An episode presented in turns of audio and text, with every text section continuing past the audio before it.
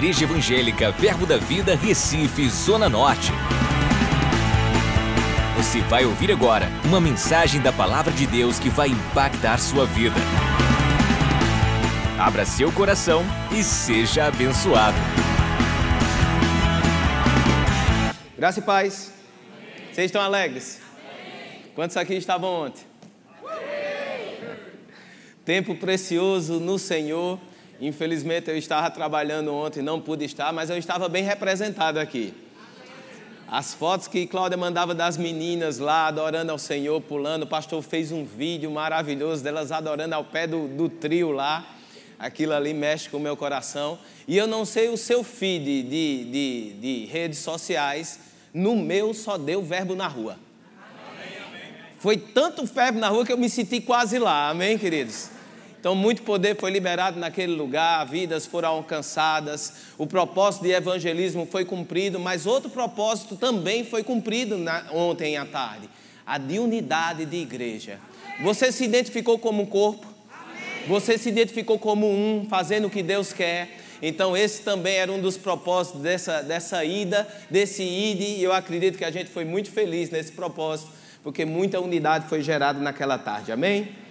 Nós temos um motivo específico é, de estarmos aqui nesse dia, estudar sobre as últimas coisas, estudar sobre esse período profético que nós vivemos, e é interessante a gente ir estudar o que é profético, porque a Bíblia garante bênção para quem entende aquilo que é profético, está lá em Apocalipse, aquele que lê e entende as palavras dessa profecia serão abençoadas. Então, entenda que uma bênção é liberada quando você se interessa pelos planos de Deus. E se Deus fala os planos dele, significa que é para a gente saber. Porque se fosse secreto, ele não falava.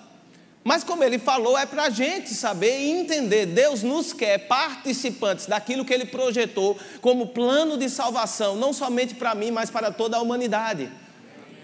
Você entende isso? No momento em que você entende um pouco melhor o plano de salvação, você consegue se amoldar a sua vida, seus interesses, aquilo que você entende ser sua vida, com que aquilo que Deus entende o que é uma vida.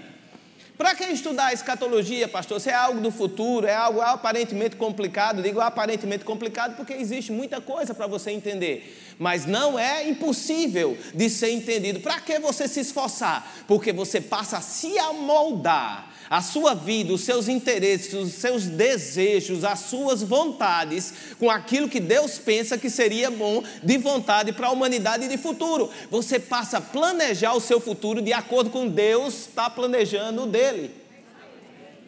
Entender sobre o profético é se alinhar naquilo que Deus entende que seria o futuro perfeito para nós como igreja. Amém?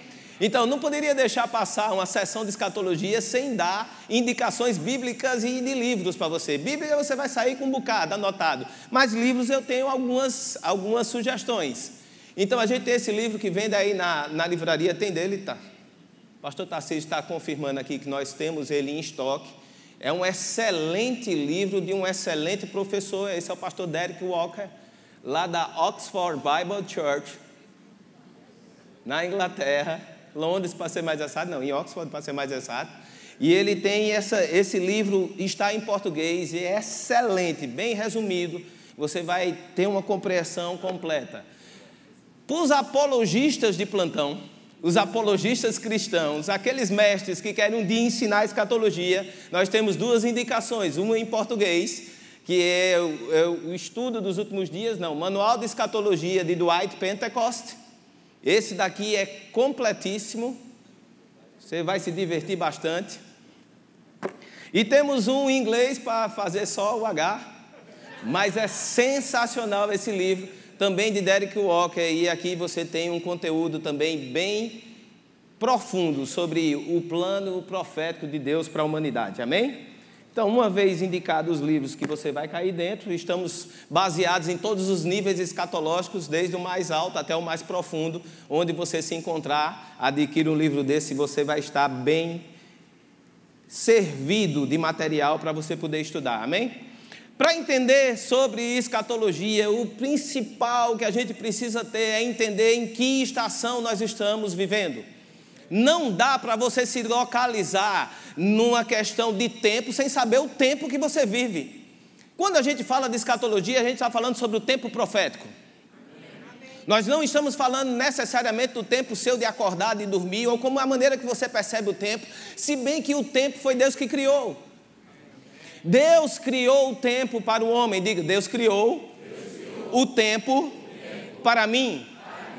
Eu gosto de fazer exemplos. Quantos aqui já saíram de férias e decidiram esquecer sobre tempos? Disse, eu quero sair da minha rotina, vou tirar relógio, não quero nem saber que dia que é. E talvez no começo você ficou legal, mas lá para os 15 dias você estava meio enlouquecido, porque não sabia se era segunda, terça, se era final de semana, se não era, se era hora de almoçar ou não era. Alguém já se perdeu assim? Não dá uma confusão no juízo, porque o, o homem, ele necessita do tempo para estabelecer as coisas. O tempo foi estabelecido por Deus para o homem. Mas a coisa mais incrível do mundo é porque Deus, apesar de não precisar de tempo, e ele será parte do tempo, ele se submete ao tempo para realizar a sua obra.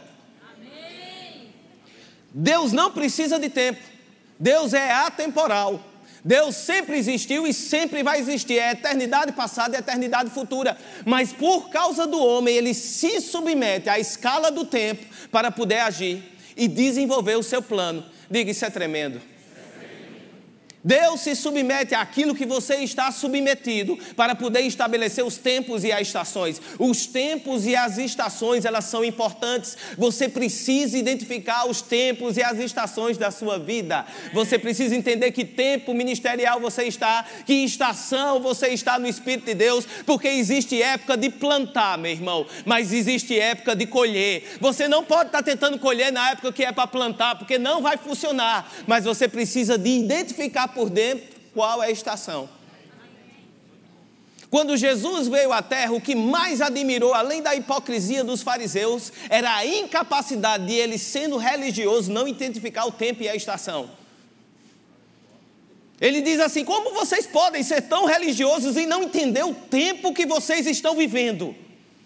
Por quê? Alienados com coisas menores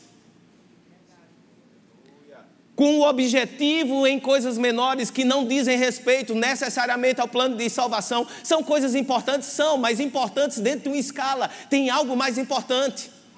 E você precisa identificar quais são as prioridades de Deus, quais são as prioridades do Espírito termos um relacionamento com o Espírito Santo é prioridade máxima para a nossa vida. Todo o resto fica abaixo. Não é que o resto seja menos importante, não é que o resto não seja importante. São importantes, mas o nosso relacionamento com o Espírito é a primordial, é a base de tudo que vai ser construído na sua vida. E quando você tem um relacionamento com o Espírito, você começa a identificar os tempos e as estações. Biblicamente, ela nos localiza dentro de um tempo e de uma estação dispensacional. Que tempo é esse? Hebreus, no capítulo 1, no verso 1, pastor Humberto fala muito sobre esse, eu gosto também. Havendo Deus falado muitas vezes e de muitas maneiras, diga, muitas vezes e de muitas maneiras. Aos pais pelos profetas, nesses últimos dias, nos falou pelo Filho, a quem constituiu herdeiro de todas as coisas, pelo qual fez o universo estações diferentes, com, onde Deus se relacionava de maneira diferente. Diga, a estação passada. Passou? passou? E o relacionamento que você deve ter com Deus hoje está baseado na estação que você está vivendo. Que estação nós estamos vivendo? A estação da. Coloca o espelhamento. Estou testando espelhamento, pastor. Para o senhor não ter. Se há de dar errado, que dê errado comigo agora. Na Bíblia a gente consegue identificar sete dispensações, sete estações que Deus falou. Cinco já passaram, uma estamos vivendo e um é futuro. Nós temos a dispensação da inocência, consciência, governo humano, patriarcas, lei, graça e milênio. Dessas dispensações, o que vai servir para a gente hoje vai ser só as três. A última que a gente vive é depois. E eu disse, pastor, mas se eu quiser saber mais, rema. Vai remar que você chega lá. Lá no rema você vai ter todas essas dispensações pormenorizadas, amém? Então, nós temos aqui as três que nos importa, a lei, que é a dispensação que passou, a graça, que é a dispensação que nós estamos, e o milênio, que é a dispensação que vai chegar.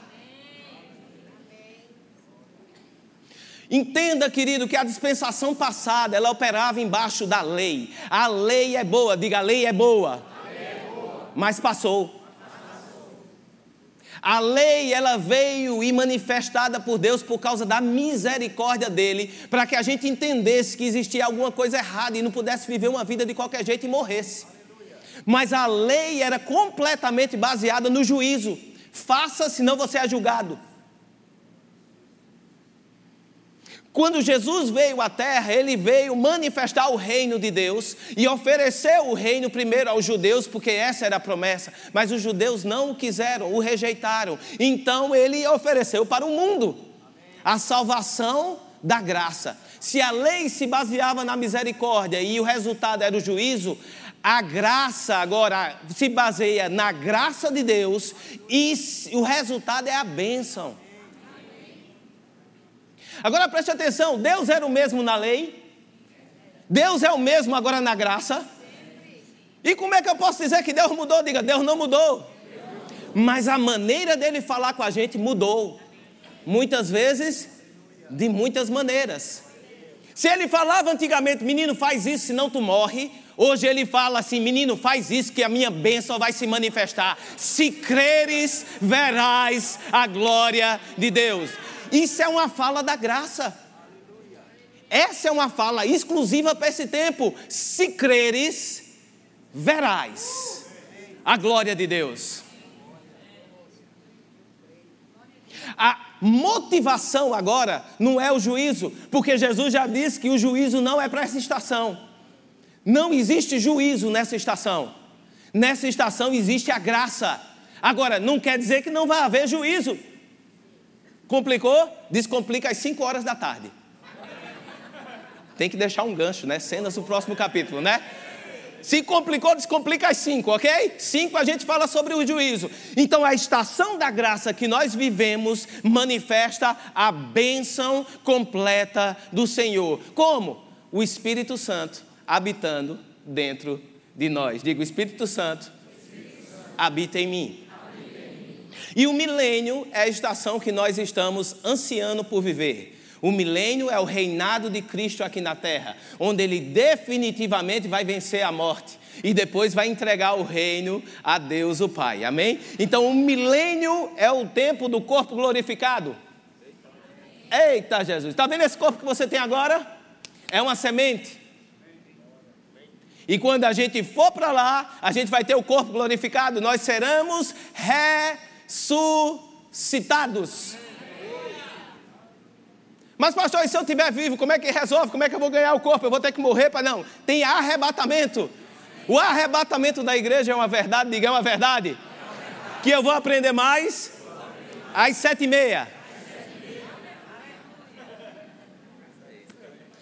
Vivermos na graça, a gente manifesta aspectos do milênio. Como Jesus que vivia na lei, manifestava aspectos da graça. Jesus veio e andou nessa terra na lei, mas ele manifestava a graça. Lembra daquela mulher que tinha que morrer, que foi pega em adultério? A lei dizia tem que morrer. Ele disse: Espera aí. Se tiver alguém, algum, algum aqui que não tenha pecado, atire. E ninguém atirou a pedra, todo mundo foi embora, mas Jesus tinha a capacidade de atirar. E ele manifesta a graça, diz: Eu também não te condeno. Então nós vivemos a graça manifestando também aspectos do milênio. Sabe por quê? Nós não temos o corpo glorificado ainda, mas o espírito de vida que habita em nosso corpo vivifica o nosso corpo mortal. Para que a gente não possa viver mais escravo dos desejos do nosso corpo. Que é isso? Manifestação do milênio já hoje. Quando teremos o corpo glorificado. Você entende isso? Pregar sobre a graça às vezes é um pouco difícil, porque passa-se uma ideia de liberdade total e completa, inclusive de obediência. Não, a graça supera tudo. A graça já passou, a graça sobreveio sobre tudo verdade, mas mal aplicada. Você não pode viver uma vida de qualquer jeito, porque a graça está operando. Muito pelo contrário, você é capacitado pela graça a viver um nível de vida que você não podia viver antes. A graça, ela é acima de tudo capacitadora daquilo que você pode viver aqui na terra. E você é capacitado por Deus para andar de maneira diferente. Diga, eu posso. eu posso. O que eu não podia. Agora eu posso. A graça mal aplicada passa a ideia que não existe doutrina. Não existe regra. Tudo a graça cobre. Mas a Bíblia é cheia de especificações sobre uma doutrina cristã, uma doutrina sã. Está lá, se você abrir, ou eles vão abrir aqui em Hebreus, no capítulo 6, no verso 1, diz assim: Por isso, Hebreus 6, 1, por isso, pondo de parte os princípios elementares, diga elementar. Da doutrina de Cristo e ele começa a falar sobre que princípios são esses, e entre eles são dois que a gente vai ver hoje: ressurreição dos mortos e juízo eterno. E ele diz que isso é uma doutrina básica, diga básica. Se existe o básico, existe o avançado. Então existem doutrinas que são básicas para vivermos hoje e existe o avançado em Deus em termos de doutrina. Doutrina é princípio, meu irmão. Doutrina não é lei mas são princípios de obediência. Você é discípulo de Jeová aqui na terra? Mais específico, discípulo de Jesus Cristo, não é? O que é ser discípulo?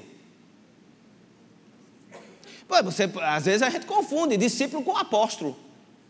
Né? Porque o apóstolo é alguém já formado, exercendo o um ministério, estabelecendo algo que foi incumbido a fazer. Então o apóstolo é, é revestido de autoridade, mas a Bíblia nos chama de discípulos. E discípulo é o quê? Aquele que está constantemente aprendendo. E mudando hábitos. E mudando pensamentos. E mudando coisas que faz a linha daquele que está discipulando. Quem é que está discipulando? Jesus. O maior guia do discipulado de Jesus Cristo e como nós seríamos reconhecidos como seus discípulos é o amor. O amor é o maior discipulador das pessoas. Se existe doutrina cristã, existe doutrina ruim. Não é verdade? E a Bíblia diz sobre doutrina ruim. Eu soube que teve gente que veio com caderno. Quem veio com caderno para anotar? Levanta. Passou um bocado de caderninho aí. Doido para anotar coisa e você vai anotar isso aqui e vai ser tarefa de casa, ok? Quem não trouxe caderno, não se sinta condenado, porque a graça não traz condenação. A graça sempre provê você de salvação e de solução. Você abre a internet no YouTube e você anota em casa. Amém? Então você não sai daqui condenado, você sai só com o dever de ir lá e anotar. Então, se existe doutrina boa, existe doutrina ruim. Em Mateus capítulo 15, do 7 a 11, Jesus fala sobre uma doutrina ruim. Esse povo me honra com os lábios, mas o seu coração está distante. Doutrina só aqui, meu irmão, deixa você distante de Deus. A doutrina ela precisa descer como revelação para o seu coração. Um coração ruim e perverso pega a doutrina para promover perversidade. Embora o ensinamento seja bom, passou por um coração ruim, aquilo sai ruim daquela pessoa. Pode ter aparência por fora, mas não tem vida por dentro. Colossenses 2, 20 e 23 fala sobre é, Paulo falando sobre as aparências. Eles são por fora, parece que estão fazendo alguma coisa. Eles dizem: olha, não pega isso, não usa aquilo, não toca naquilo outro. Pode parecer coisa boa essa religiosidade, mas não tem substância por dentro, não tem revelação por dentro. E isso são doutrinas e preceitos de homens. E 1 Timóteo 1,10, escrevendo para Timóteo, Paulo fala sobre um amor ao mundo que cria uma doutrina própria para justificar a sua maneira de viver. Do 1, Timóteo 1,10. Se afastaram da sã doutrina. Existem muitas outras passagens a respeito disso, não é o nosso tema, mas é preciso você entender que uma vida na graça, ela é cheia de doutrina é cheia de coisa que você precisa abrir mão e mudar de quem você é, e está muito relacionado ao seu caráter.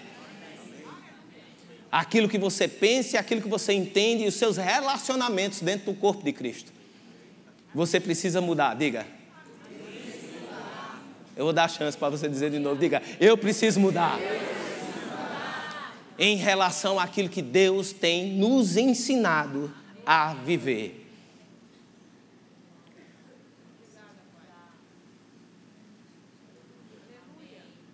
Mas a gente está aqui para falar sobre um desses princípios, dessas doutrinas, que é a ressurreição dos mortos. É engraçado que ressurreição dos mortos, normalmente a gente joga ou relega para uma coisa até que folclórica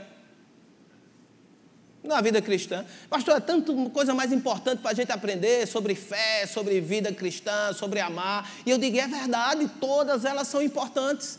Mas você percebe que nenhuma delas está no princípio, na base.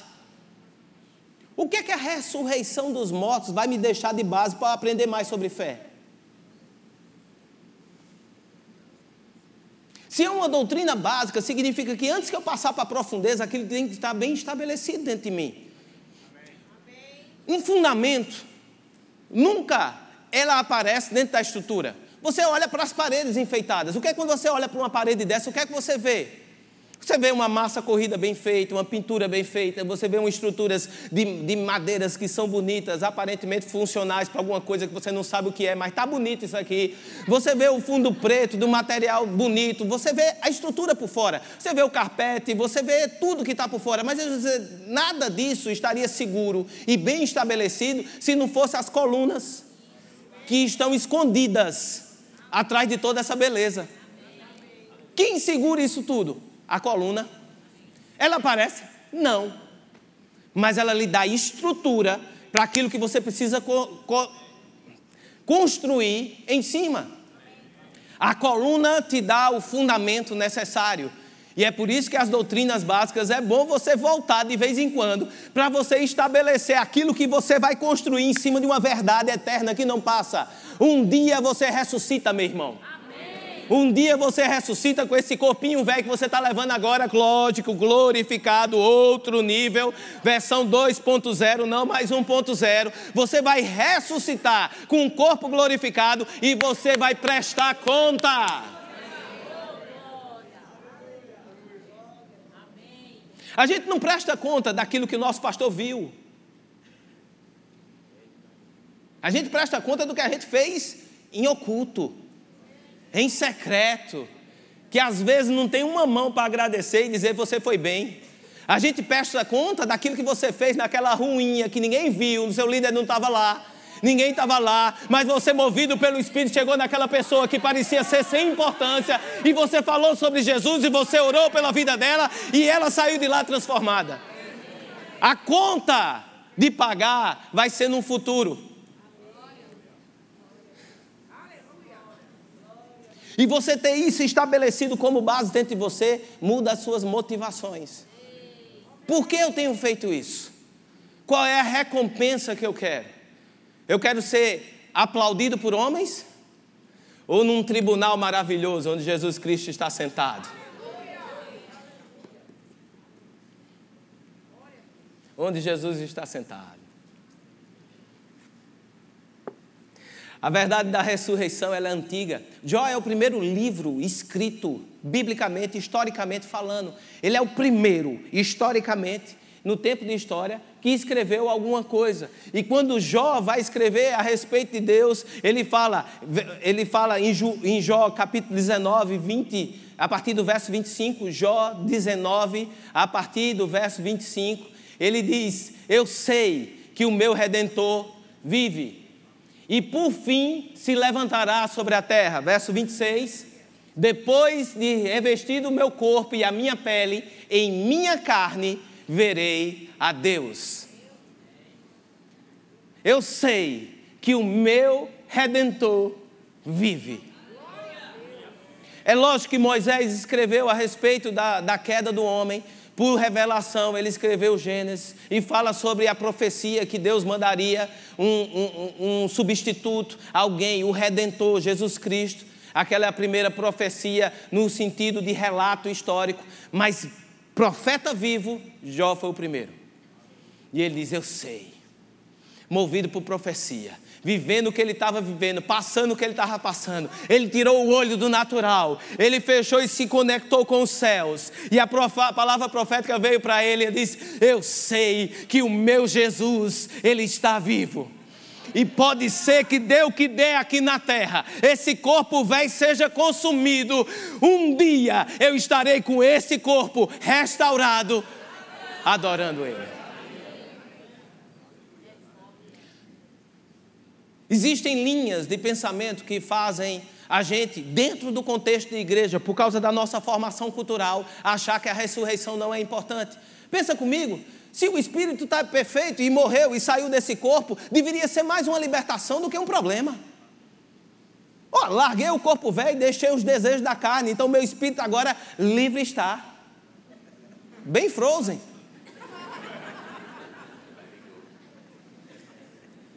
Me libertei. Sabe de onde vem esse pensamento de liberdade do espírito? Do grego. O grego tem uma linha teológica das várias deuses que ele tem, que é libertação, você sair do corpo, como se o corpo não prestasse para nada. Sabe outro também que nos influencia bastante? Os saduceus, uma linha hebraica que concorria com os filisteus, filisteus não, fariseus, estou botando os filisteus como hebraico, concorriam com os fariseus e diziam não haver ressurreição. Era, uma, era meio carnal os saduceus, nem ressurreição, nem poder do Espírito, ele não cria em nada, nem o profético inspirado. Carne. Mas essas linhas de pensamento, elas introduziram dentro da igreja um pensamento que realmente, para que eu preciso desse corpo? Mas deixa eu dizer um negócio, como foi que Deus te criou? Meu irmão, se fosse para você ser espírito, Deus tinha criado o espírito e soltado você para voar. Mas Deus cria o espírito, faz um corpo, sopra o teu espírito e cria a sua mente, a sua capacidade de entender, de interagir. Agora, deixa eu dizer um negócio: não tem anjo no mundo, pega isso por revelação, não tem anjo no mundo capaz de entender a terra que foi criada por Deus mais do que você. É impossível para um anjo ele entender a terra da maneira que você entende. E a terra foi criada por Deus. A terra é tão importante para Deus que não existe eternidade futura no céu. A gente pensa, não, a gente vai para o céu. Ah, um dia eu vou morar no céu. Vai não.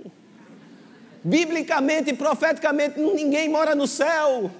Tem gente no céu agora? Tem gente no céu. Quando um crente morre, ele vai para o céu, está com Jesus. É infinitamente melhor morrer e estar com Cristo. Mas ele está lá em espírito, esperando o corpo dele ser ressuscitado e voltar para a terra, que é o lugar dele. O céu, a terra é tão importante para Deus que a eternidade futura vai ser na terra. A cidade santa que está construída nos céus, na eternidade futura vai descer nos novos céus e nova terra. E estaremos para sempre diante dele. Diga, tem mais aí. A gente fica imaginando e vendo as coisas e sendo convencido que o mundo não presta, a terra não presta, o corpo não presta. Meu irmão, o mundo corrompido não presta, a carne corrompida não presta, mas aquilo que foi corrompido um dia foi santo, criado por Deus. E agora foi restaurado pelo poder do Espírito Santo através da nova aliança. Toma posse, meu irmão, não entrega. Ah, pastor, eu não quero nem saber do mundo. Não queira saber do mundo, sim. O mundo é santificado pelo poder do Espírito. Como é que eu santifico o mundo? Abra a sua boca. Começa a falar, começa a manifestar o reino onde você chega. Ou você acha que Casa Amarela está do mesmo jeito?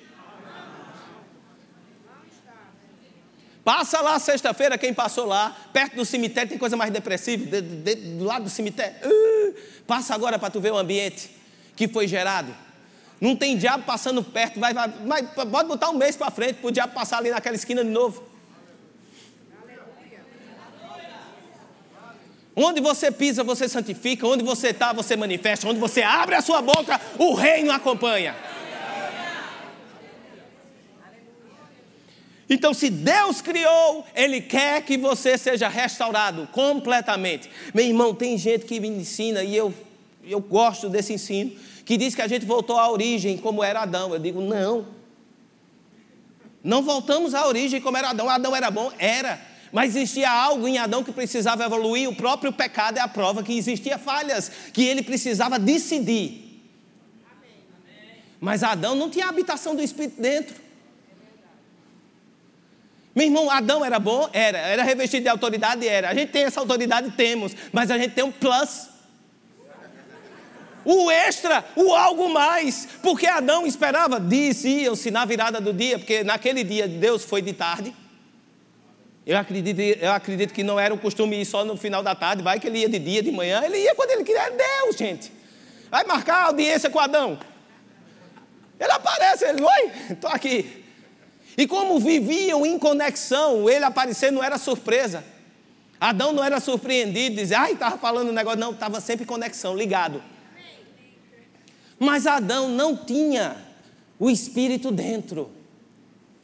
Como você tem?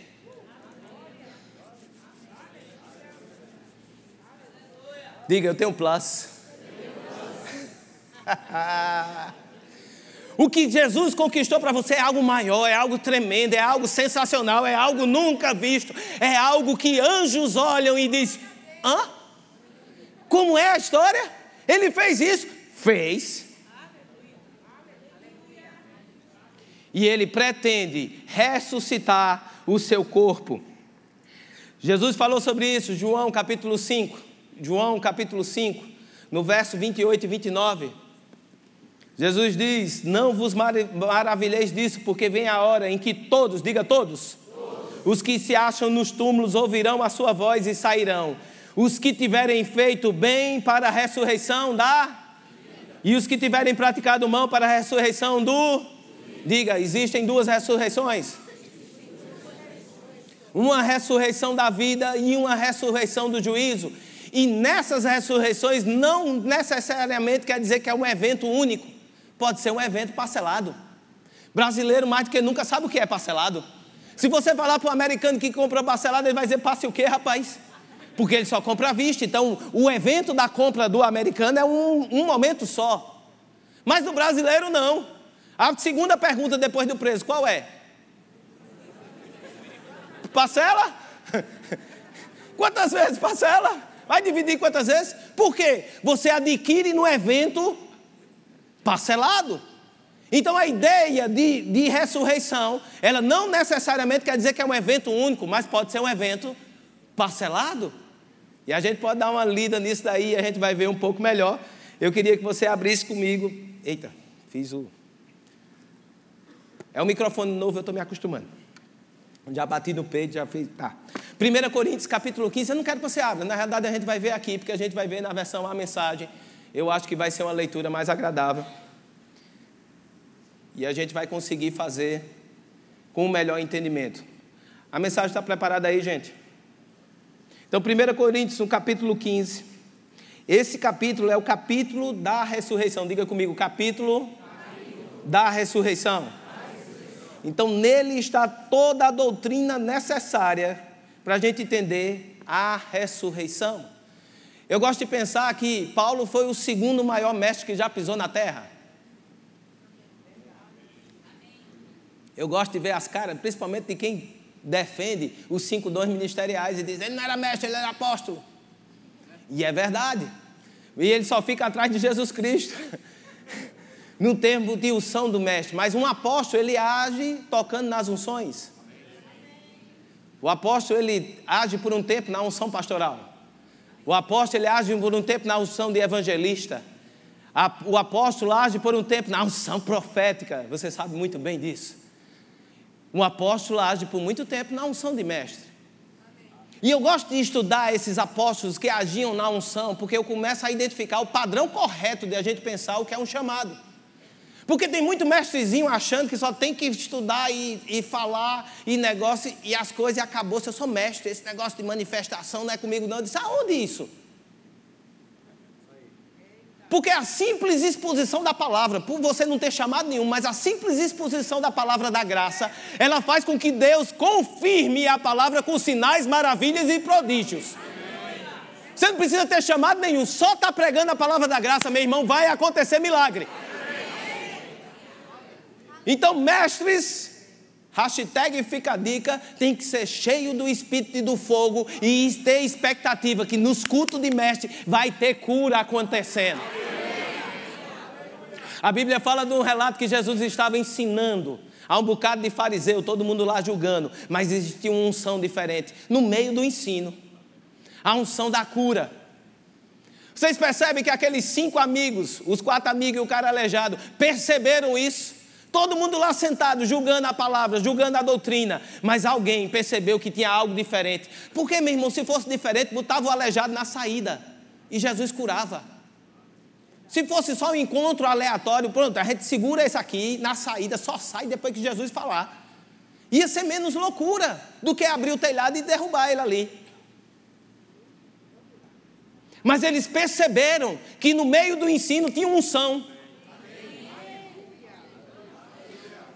E eles disseram, é agora, tem que ser nesse momento. E os outros disseram, é agora, tem que ser nesse momento. E desceram o aleijado. E o bom é que quando Jesus olha, ele diz, vendo-lhes, a Bíblia relata, vendo-lhes, lhes, foram os cinco. Os outros quatro que estavam lá só segurando a corda também entraram no crédito da fé. Meu irmão, não existe evangelho sozinho. Não existe evangelho sozinho. Se você pegou junto com a visão, Deus vai olhar e vai dizer: vendo-lhes a fé. Não é a fé do seu pastor, é a fé de quem pegou junto com ele. Vendo-lhes a fé, vendo-lhes a fé, a unção estava operando no meio do ensino. Voltemos para 1 Coríntios capítulo 15. Eu pensei, pastor, eu, eu, eu, pensando com Deus assim, eu vou ler esse, esse capítulo todo, vai. Eu disse, rapaz, vai ficar enfadonho. Ele disse, vai, se você deixar. Aí eu comecei a ler, meu irmão, veio tanta unção onde eu estava. Eu espero que você consiga chegar no canto que eu estava nessa manhã. Amigos, permitam-me, capítulo 1, a mensagem. Amigos, amigos permitam-me repassar a mensagem com vocês mais uma vez a mensagem que proclamei foi recebida por vocês. Nela vocês permanecem firmes e por ela vocês foram salvos. A mesma palavra que te libertou é a palavra que vai te deixar firme nesse caminho. Não abandona, não larga, não deixa. Entendo que a fé que vocês possuem é verdadeira, não um interesse passageiro, e que nela estão firmes de verdade. A primeira coisa que fiz foi apresentar a vocês de coração a mensagem que recebi. O Messias morreu pelos nossos pecados, exatamente como dizem as Escrituras, foi sepultado e se levantou da morte no terceiro dia, mais uma vez, exatamente como dizem as Escrituras. Falei a vocês que ele apareceu a vivo a Pedro e depois a seguidores mais próximos, e mais tarde a 500 seguidores seguidores ao mesmo tempo. Diga: Meu Jesus, está vivo. Qual a importância disso, meu irmão? A importância é que se uma vez ele ressuscitou, você vai ressuscitar também.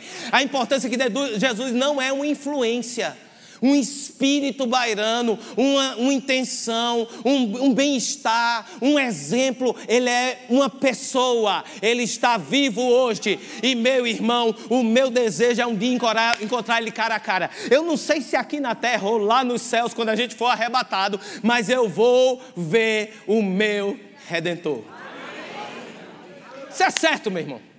Não sei se visão aberta, não sei se no dia do arrebatamento, mas a certeza que eu vou ver a pessoa do Jesus Cristo glorificado. Não mais o Jesus Cristo na cruz, sangrando. Aquela imagem foi importante, foi, mas é importante a morte, mas é importante também a ressurreição.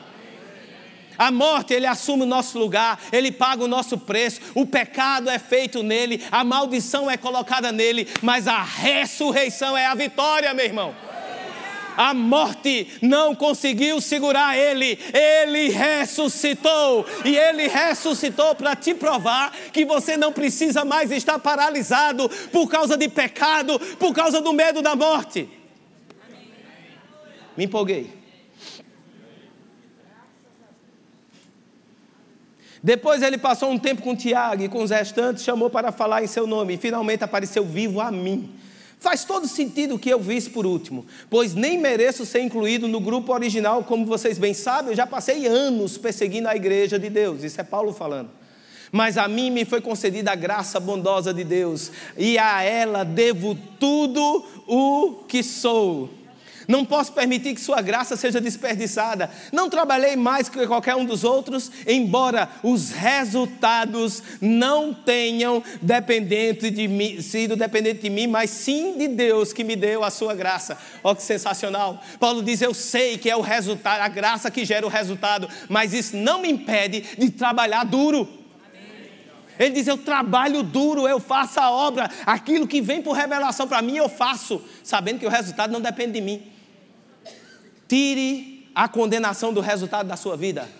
Você não é responsável pelo resultado, é Deus. Você é responsável pela obediência. Faça o que Deus disse para você e as coisas vão acontecer. Então não faz diferença se vocês ouviram a mensagem de mim ou de outro, nós falamos a verdade de Deus e vocês a receberam e creram. 12. Agora quero fazer uma pergunta difícil, mas importante. Se vocês se tornaram cristãos, crendo que Cristo está vivo e ressuscitado dos mortos, como pode algum de vocês afirmar que não há ressurreição? Se não há ressurreição, Cristo não está vivo. É simples essa questão. E o que é que tinha? Saduceus e uma, uma influência grega dizendo que não ressuscitou. Ele morreu, ele pode até ter levado nossos pecados, mas ele não está vivo. Ele, se não está vivo, é vã a nossa crença. A gente está pregando em vão. Se Cristo não ressuscitou, tudo que ensinamos a vocês está errado. Vocês investiram a vida em uma ilusão. Além disso, se não há ressurreição, como culpados, somos culpados de mentir a vocês sobre Deus. Tudo que apresentamos como testemunho do que Deus ressuscitou de Cristo não passa de engano. Acabou-se, vamos embora, vamos para casa, vamos viver uma vida de qualquer jeito. É base, diga é base. Meu Jesus está vivo. Ele pode me encontrar na esquina. O que é que você está indo fazer na esquina? Lembra que Adão não era pego de surpresa quando Deus aparecia para ele?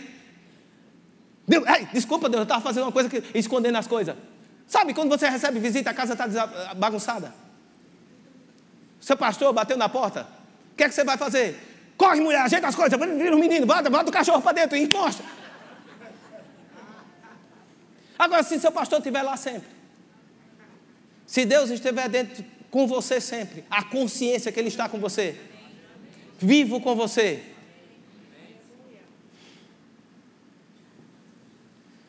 Vinte e um.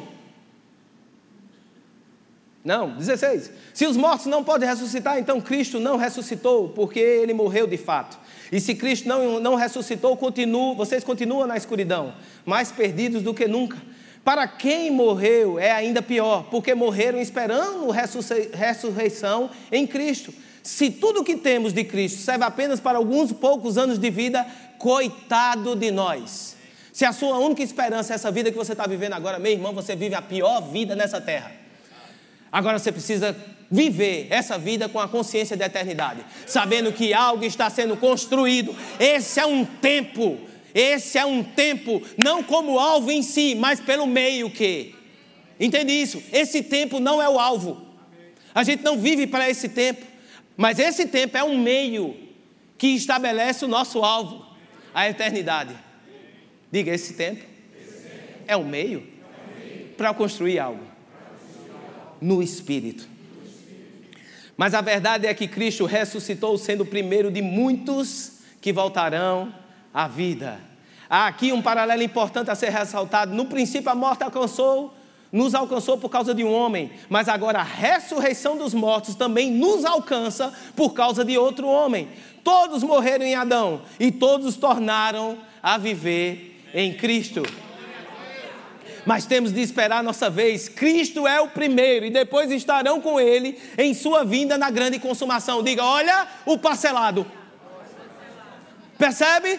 Primeiro foi quem? E depois vão ser quem? Nós. No dia da consumação. Qual é a consumação? Onde a fatura vai sair, arrebatamento. Chega o dia de coletar. Jesus vem, me dá o que são meus.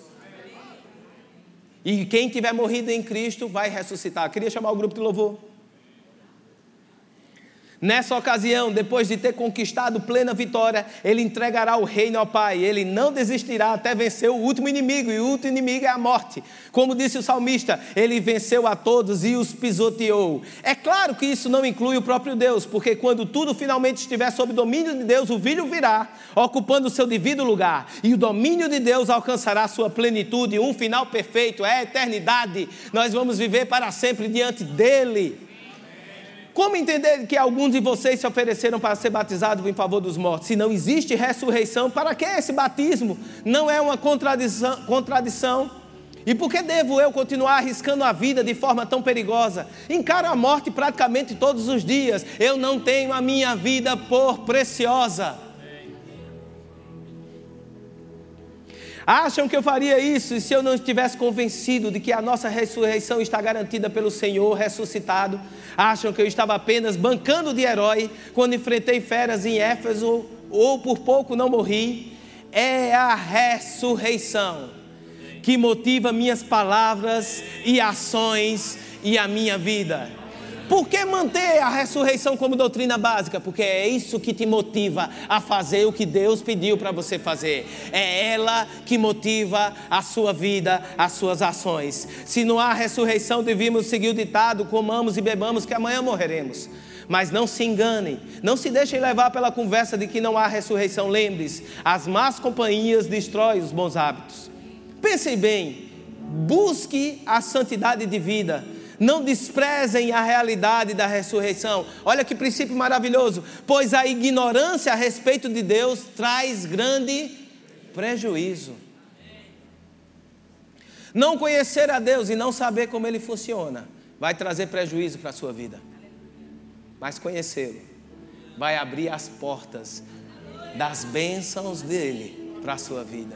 Como é que eu conheço a Deus? Escutando o que ele fala, fazendo o que ele manda. A verdade é que uma discussão prolegada como essa é inútil. Um cético pode perguntar: como pode haver ressurreição? E ele começa a falar sobre a semente que é plantada. A semente é plantada em corrupção e colhida incorruptível. O corpo daquilo que é plantado não é o mesmo daquilo que vai renascer. Você vai renascer com um corpo diferenciado. E como isso é assunto da noite, eu vou pular. E você vai aprender sobre o corpo glorificado mais tarde. Você está aqui?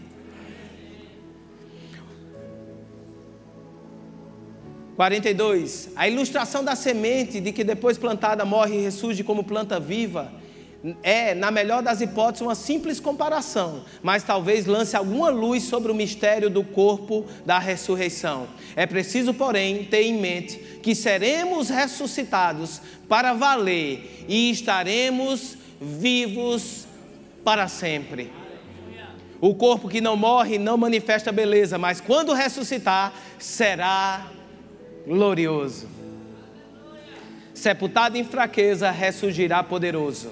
A semente plantada é natural, a semente que faz nascer é sobrenatural. É a mesma semente, o mesmo corpo, mas a diferença é que morre fisicamente e ressurge em imortalidade espiritual. Verso 50. Amigos, preciso enfatizar que a vida natural terrena não nos leva ao reino de Deus. Sua própria natureza é morrer. Portanto, ela não poderia ter, de, terminar naturalmente na vida do reino que dura para sempre. Preste atenção, ele está dizendo: o que é natural é voltado para a morte. A tendência natural do natural é morrer, mas a tendência do espírito é a eternidade, meu irmão. Você não vive mais baseado no que a morte diz para você. Ressurreição traz uma mensagem poderosa. Qual é essa mensagem? Quem rege a sua maneira de viver não é mais a morte, mas a vida. Baseia a sua maneira de viver pela vida e não pela morte. Não faça, não deixe de fazer as coisas pelo risco que vai morrer. Não vou fazer isso porque vai morrer. Não vou fazer aquilo porque vai morrer. Não vou fazer aquilo outro porque vai morrer. Quem vivia essa vida era a vida da dispensação passada. Faça as coisas hoje por, por, causa da vida, das coisas que vão gerar vida. Não, eu não faço isso porque eu não quero morrer. Eu faço isso porque eu quero liberar vida. A motivação agora não é mais o risco de ir para o inferno. A motivação agora não é mais o risco do julgamento. A motivação agora não é mais o medo de morrer. A motivação agora é liberar vida aqui na terra. Somos regidos pelo sobrenatural da ressurreição. Meu irmão, tudo que você toca revive. Eu tenho uma direção, a gente está no final, fica de pé.